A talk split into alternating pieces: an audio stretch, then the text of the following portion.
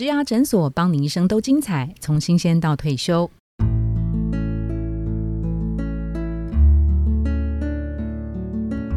一零四植牙诊所 Podcast，我们从六月开始进行内容策展，每月有一个系列，每周一个单元。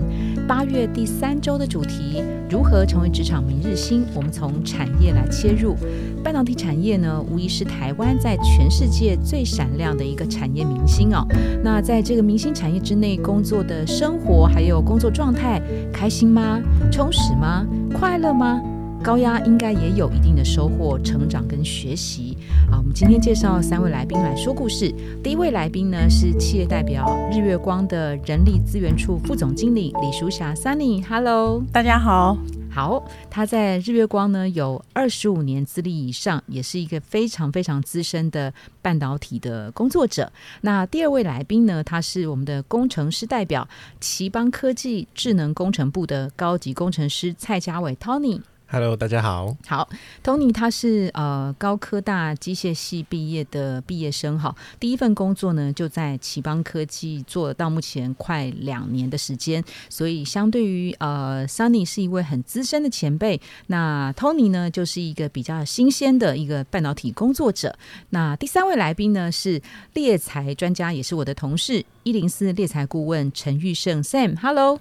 Hello，大家好，又见面了。我就是随时在各位身边的猎财顾问 Sam。好，大家可能随时会接到他电话说：“哎，哪里有个机会？你觉得怎么样？”好，那 Sam 啊，他其实呃深耕半导体产业啦。现现在虽然是以产业专家的呃角色来当猎财顾问，他其实过去也待过德州仪器，也是一个呃半导体的资深工作者。哈，那今天呢，我们这一集啊，主要是关心就是说，哎，在半导体工作，在半导体产业。里里面的工作者的一个状态，现场有两位半啊，两位半指的是 Sunny，Sunny 当然是其中一位，Tony，Tony 也是。那刚刚讲的 Sam 大概是半个啦，哈。那我们就先直接问 Tony 最新鲜的，如果说啊，今天要评，请您评一下，自评一下，这个跟公司没有关系哦，完全纯粹是你的工作状态，在将近两年的半导体的上班生涯当中啊。一到十分的满意度，你自己给几分？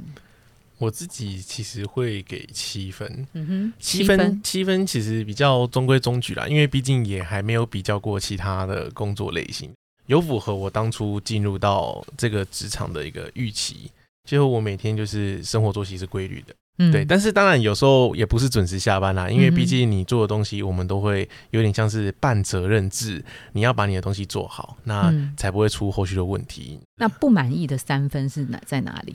不满意的三分其实是因为我们的我的工作性质会比较偏研发一点，我们要去开发一些新的演算法，然后应用一些新的状况，或者是。其他部门新的需求，就是因为我们是做自动化嘛，所以会有很多新的专案跟需求。那我要去思考的时候，有时候我就卡住，完了，这到底要怎么解？啊，写不出来，然后就会心情烦躁。到底要怎么样才能给我一个漂亮的表现？这样子，对啊。好，所以主要是在那个工作卡关研发需要很烧脑的这个，但这好像也就是一般工程师的常态，对吧？对啊，对啊，这其实是常态。那我们想来请问资深的前辈啊，Sunny，您的超过二十五年的那个满意度如何？呃，我目前来讲是九分，九分，对，好前辈，对，我们做过那个那员工投入度调查，通常越资深的分数越高，这是很合理的，对。但是其实我觉得工作。呃，满意度这件事情，嗯，其实呃，我我的看法是这样子，就是它一定是上上下下。对我刚刚就想问说，下最低的时候会什么时候？我们等下再讲。对对对，它一定会有上上下下，但是下的时候其实需要正视，就表示你的工作那时候处于不满足啊。有一个状况就是你太胜任工作，你觉得无聊。哎，我跟你讲，真的，我们也是前几期来宾有讲到说，当你觉得你的工作都得心应手的时候，表示你的学习曲线是平的，不要因此觉得很高兴。所以那个卡。关的 Tony，你还有学习的空间哦。对对对对对。那现在为什么工作满意度就是呃九分九分很高哎？其实最重要的是，我觉得我现在的工作。让我呃，我我持续在这个职场上面，我都觉得我一直在学习啊。就是公司给我不断给我舞台，那其实也有另外一种说法是不断的虐待我哈，就是要加量不加价。可是我我其实常常感觉就是我很感谢公司给我相信我。我觉得这是前提，相信我可以把事情做好，把不同的任务交给我去完成，即便我是没有这个工作经验的。嗯，对，好比说我最新接到一个单位就是治安卫，那 actually 其实我不是治安卫 background 的人，嗯，对，可是我要去管这个事情，我就要花很多力气去把它学习，所以我要怎么去管一群比我更专业的人？这件事情对我来讲是一个很大的 challenge。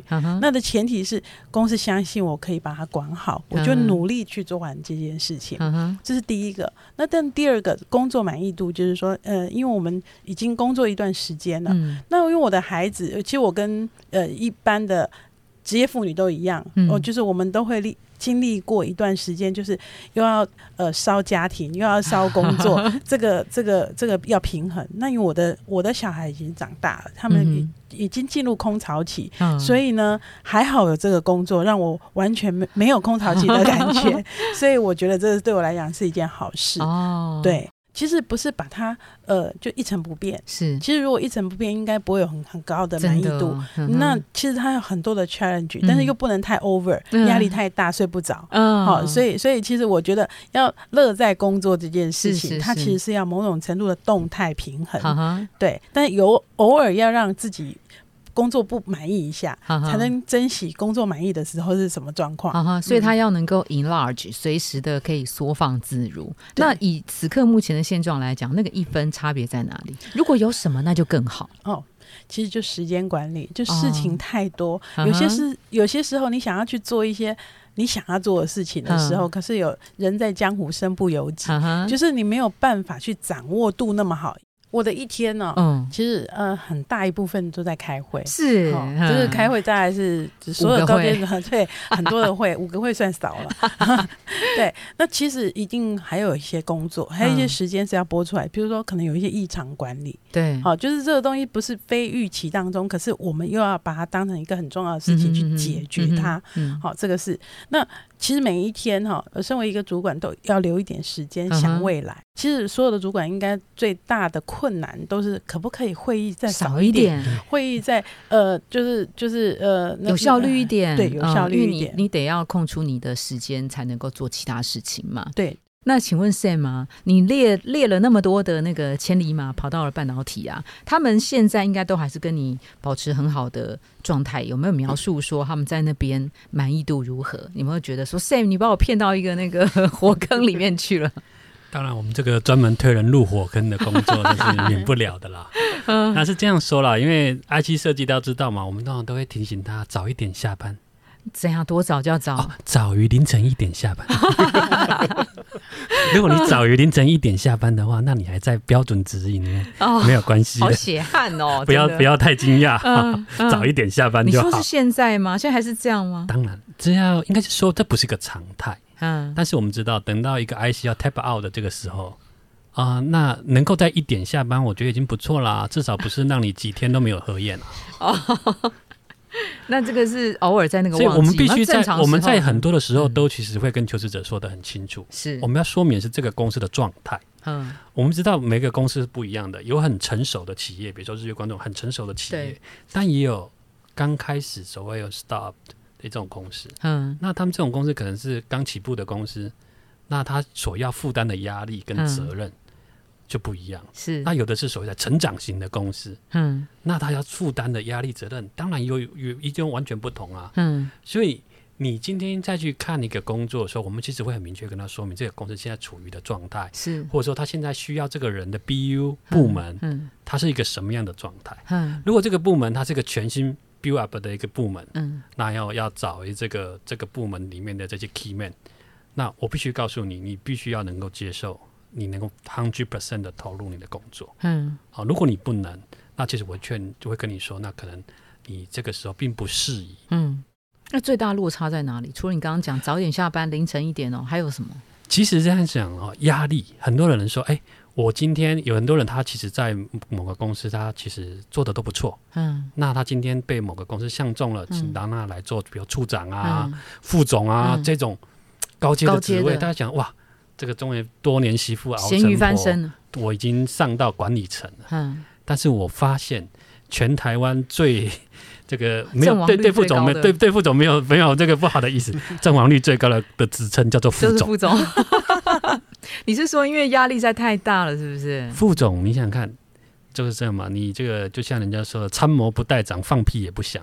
嗯，那副总的问题就是说，你上面又有一个总经理，那你是执行者，你做很多的事情，嗯，但是荣耀当然总经理。归于总经理，嗯，他开很多会，责任跟这个所有的黑锅压力，那当然就是由你来扛哦。哦哦，有很多人他在工作的时候，他讲，哎，我有看到一个好的位置，可他没有去评估他是不是能够去承受这个位置相应带过来的压力，嗯。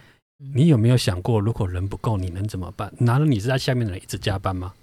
嗯，我曾经也有一个人选，他虽然后来撑了一年多才离开，嗯，可是他说他其实最愿意离开的原因，是因为他在过年前跟他的下面的工程师宣布，请你们初二就来上班。然后呢，因为他没有人，是，所以他当他把这个案子做完之后。他也是他提辞呈的时候，嗯，因为他觉得他其实，可是有点非战之罪啊。他没有台湾的问题，没有人，他没有办法再再去说，我我没有办法再去狠心一次，因为他知道以这种情况，下一次他还要再狠一次。嗯，可是他狠完一次之后，他其实很 guilty 的，嗯，他觉得他对他的整个 team 的 member，他是有一种的罪恶感。嗯，你想想看，过年大年初二就大家会来上班。回娘家的概念，对，你你都不回娘家都不用，你就来上班了，因为真的没办法。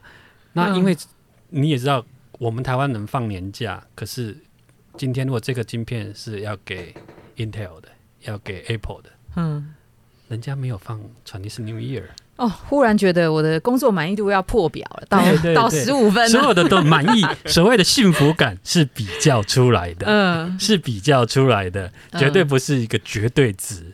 甚至于我还会要跟他们说明你会遇到的挑战是什么。像我们最近这个案子，我已经很明确跟他说，什么挑战？因为前一个主管很烂，前一个主管很烂，所以呢，他已经把整个有用的人都逼走了。所以你没有整个团队里面呢，留下来的人都是那种要死不活的。嗯，因为比较有能力的人，可能就被跟一个天主管就吵架或怎么样，然后就被逼走了。就这个主管现在给你撂撂了桃子，说：“哎，我不干了，就走了。”嗯，所以这个团队老实说，有人有。但是烂咖，这就一看就知道这就是一个最可怕的坑，因为你案子时间一直在跑，但是你里面的工程师能够用的又不走了，那你能不能接这个案子？我也必须老实告诉你，你要先评估你有没有能力接。哎，你这样讲，人家当然都会吓到吧？呃，勇往直前的人，这不见得。我说过。台湾的人才是很多的哦，了解了解。对，很多人他是愿意接受挑战。他说：“那你只要在薪资、职位，哈，甚至于在一些所谓的公司的这个支持度上面，嗯，都能够达到的要求，我还是愿意 take。OK OK。对，其实是人是有权利做选择的。你今天如果在你的家庭上遇到一些工作上呃遇到一些一些压力，嗯，那这个时候我也会建议你说：，哎，先不要换工作，嗯，因为。至少你可以有，对你先可以把家庭的事情搞好了，OK，你再来处理工作的事情。嗯那有时候人，哎，我这个时候觉得很顺的时候，可以的，你可以选择去做一个有挑战性的工作。哦，其实是要要去思考的是包含了你整个生活的状态，而不单单说，哎，这个工作是不是我现在可以接受？有时候你的能力是到了，嗯，可是状态不是状态不是那么好。对对对。职场小百科：什么是人才基地计划？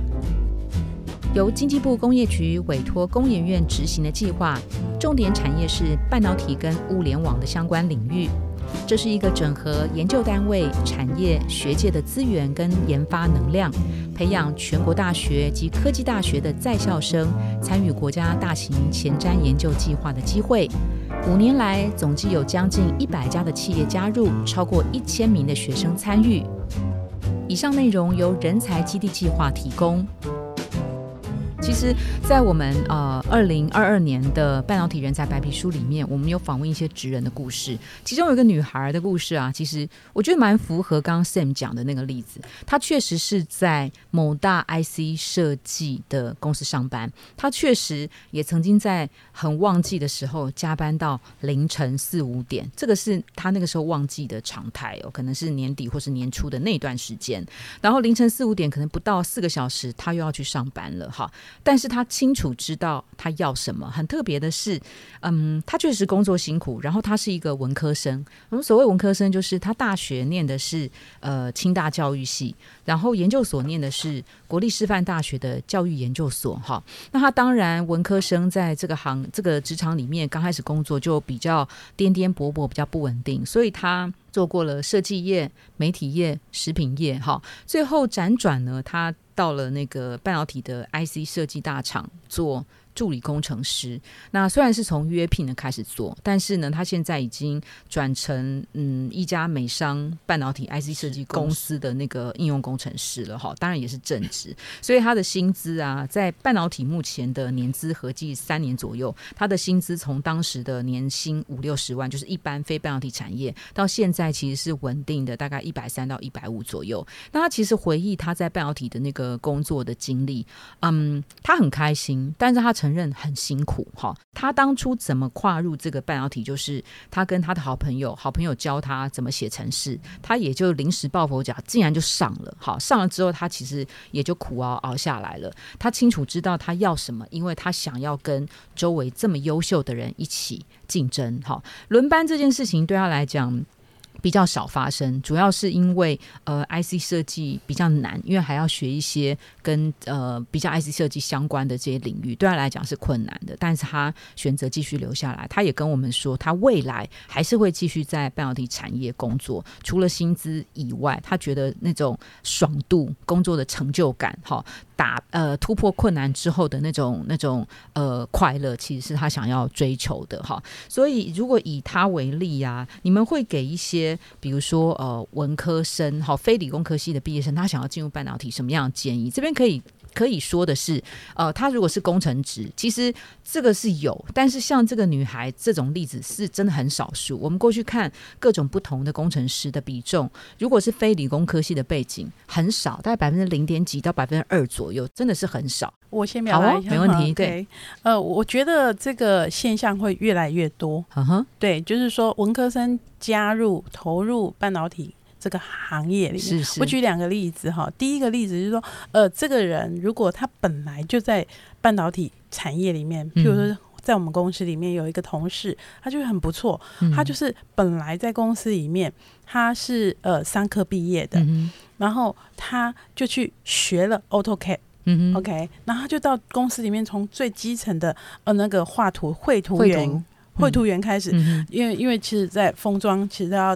打线嘛，就要画画画那个嗯打线的 layout，嗯，他就开始做这个事情，然后后来他就慢慢的越来越熟练，嗯哼，就变成是哎这个绘图工程师，后来呃就送到客户那边去做做 onsite 的 service，因为客户我们很多的设计设计 IC 设计的厂那个客户，他可能需要在很早 early in 的时候就需要工程师，嗯，后来他就发现说他服务客户的。能力很好，好口条也很好，训练的东西就越来越广，不单单只是 layout 工程师、绘图工程师，他就开始，现在他已经是我们公司在呃技术服务上面的工呃 manager 了。本来语言也不怎么样，就开始大量的练习，现在也可以 service 国外的客户，然后让客户觉得很满意。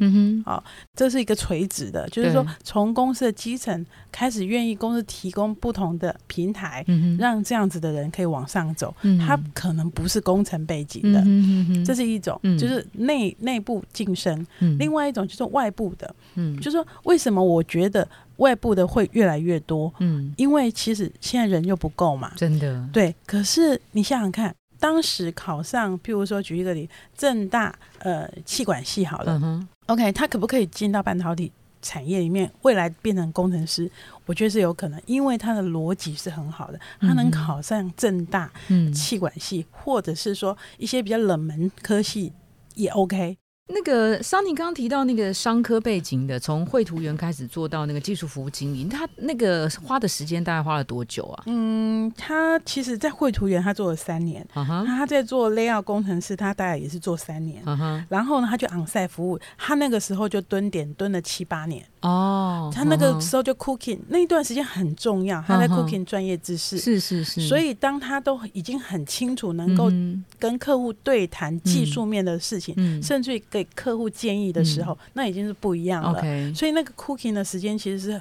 必要，OK，对，所以他大概花了真正很关键是七八年的那段时间，所以大概十年、十二年左右，他是可以从一个最原始的绘图员变成一个技术服务的经理，对不对？这是第一种，就是内部的同事，他并不一定是工程职，但是他后来经过边做边学，转到了工程职，这是第一类。第二类的可能是一些资质条件还不错的非理工科系的学生，我们经过稍微长一点的时间，也许超过一年半的。养成期可能两年或三年，他一样是有机会可以转成工程职，对不对？是。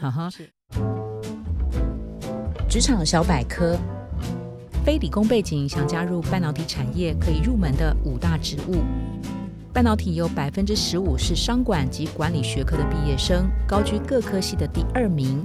可以用专长切入的五大职务是：稽核、财务分析、财务人员、系统维护、操作人员、品保、品管类人员、业务销售人员。平均月薪落在三点一万到四点二万之间。以上内容由人才基地计划提供。那那个 Sam 这边有碰到非理工科系的学生，然后在半导体产业活得还不错的吗？首先，我们要老实讲，就是说，在半导体产业的工程值上面，如果已经有猎才来推荐，那他是所谓的文科生的机会，直接零好了啦。也不是零啊，大概是应该是很少，很少，很少。以我自己的经验哈，我是没有这样的的 candidate 曾经有这样的一个结果，是是。如果说是以就是说朋友周边的话，但我们也看过这样的经的例子，嗯，但是呢，他们通常他们加入的时间相对都比较早。哦，对他们可能就是比较早的时候加入，那加入公司的一开始的角色，嗯，有的人可能是像类似讲 PM 这种角色，对对对，PM 好像还蛮好切对文科生来说，他在沟通协调能力会比理科生那种直来直往这种。看数字就数字，对，有时候这个会好很多。OK OK，所以他从这边导开始切入之后，然后因为毕竟你每一天接触的人都是工程师，嗯哼，那你也很快的就能了解他们在做什么。那如果你本身是 smart 的，嗯，其实他们也很快的能够了解这个产业它需要的是什么。我我可以补充一下，当然当然。部分哈，这个未来的趋势会是这样，就是假设我们要在美国设一个厂好了，我们有需要有一个很好的沟通能力，叫英文嘛哈。比如我们的 headquarter 可能在台湾，我们可能是 remote 到美国的这个厂去做很多的很重要，但是主要的技术可能还是在我们台湾 headquarter。那那边需要 roll out，需要有一些人沟通能力很强的人。我曾经听过一个同业哈告诉我，就是说他们可能比较 prefer 是英文能力很好，嗯，那但他训练他的 domain knowledge 可能需要两年三年，嗯，后来再 assign 到国外。设厂这样子，所以其实这种多元化的趋势是一未来一定是我们要看到的景象啦。好，所以其实要把一个工程师英文教好，可以变成很好的呃沟通的能力，跟一个语言能力很好，但是而且他也是顶大的学生哦，然后他给他工程上面的训练送到那边去做。Roll out 的工作，他可能其实这个他可能是愿意的，所以其实没有一定哪一个结果是比较好的。这是没错的啦，因为当时候我们那么多个工程师，那做 TI 要把综合的这些案件嗯。呃结束掉，然后要找人到美国去，为什么会选到我？不是因为我的技术能力最好，因为你 English 是因为我的英文是最好，对，因为我的我的母语是台语嘛。那我第二是英文嘛，第三才是中文嘛。哦，对，哇，你看他现在中文这么好，那他可见台语跟英文是非常厉害的。我懂台语买通。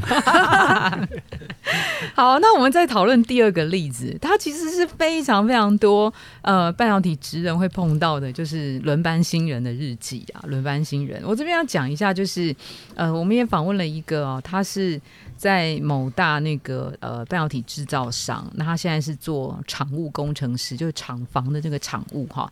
那他。的主要的工作呢，就是把一些那个化学钢瓶的那个化学药剂去运送在每个不同的厂，所以呢，它的运送的本身，它当然就是要一定的 muscle 嘛，哈，你就想象它是瓦斯钢瓶，然后它要进入不同的厂房，要不停的穿脱穿脱。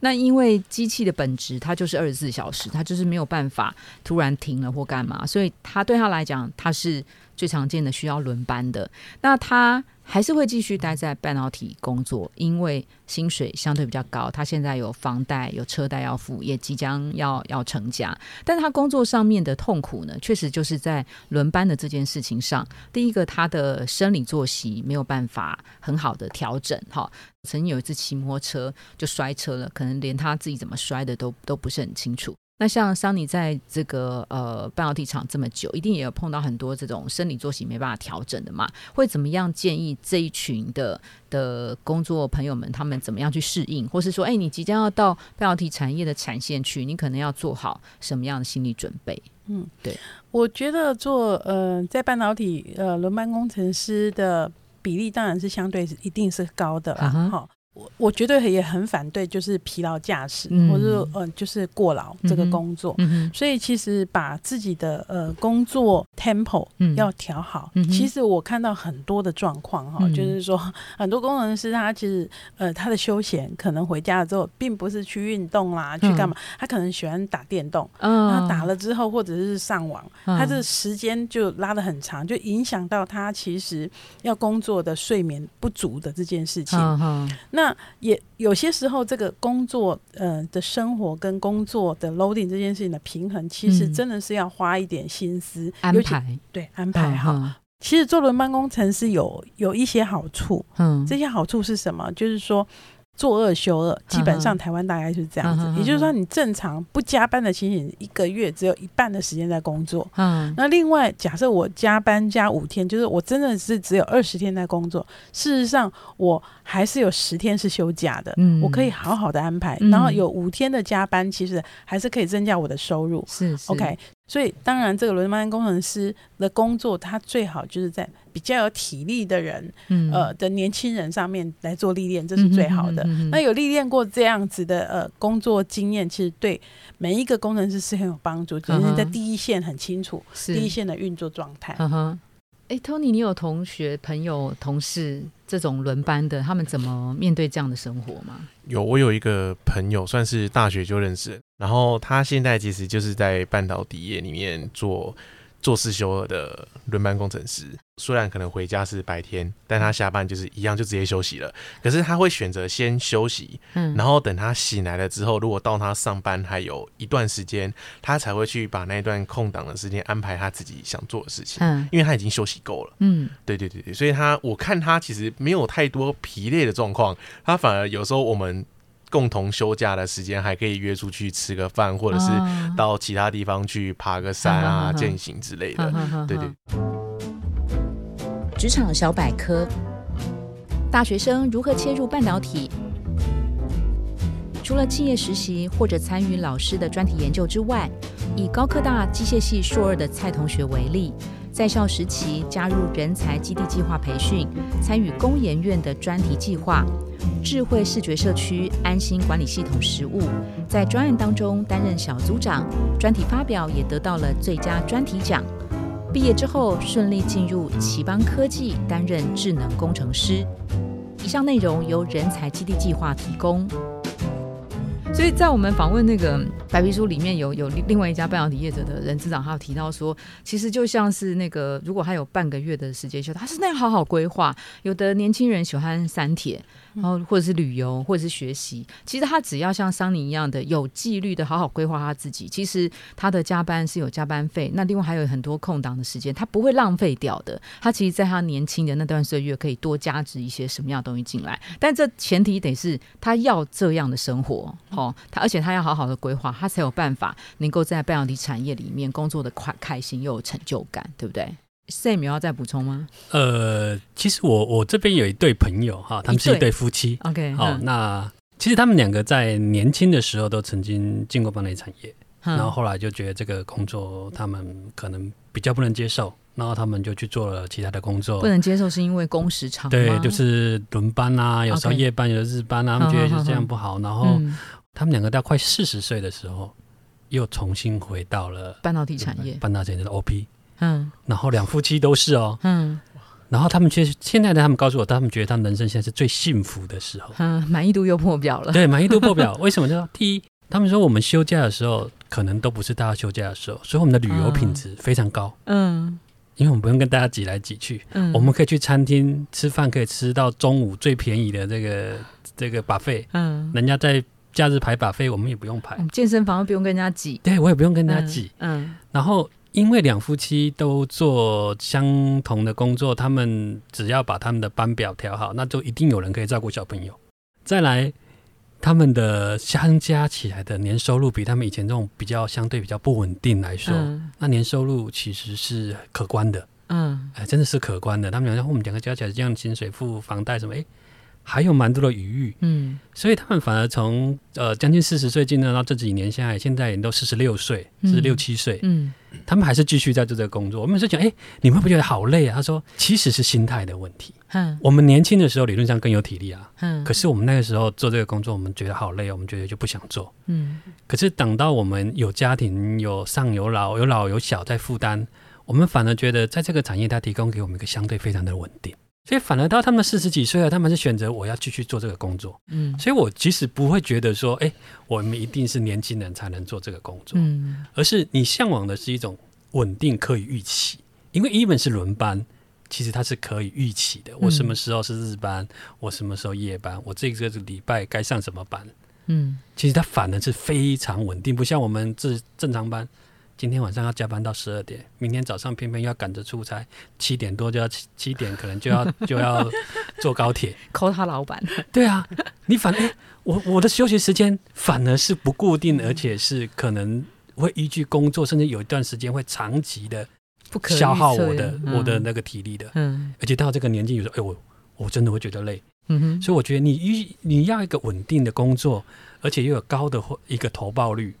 哎，这是一个很好的产业。嗯，我必须跟大家说，因为从他们这对夫妻的实力，我看到他们现在非常幸福。哦，很好的 role model for 轮班新人。对呀，他们他们很安慰他们。他们已经四十几岁了，可是他们还是在这个工作上还是有很高的热情。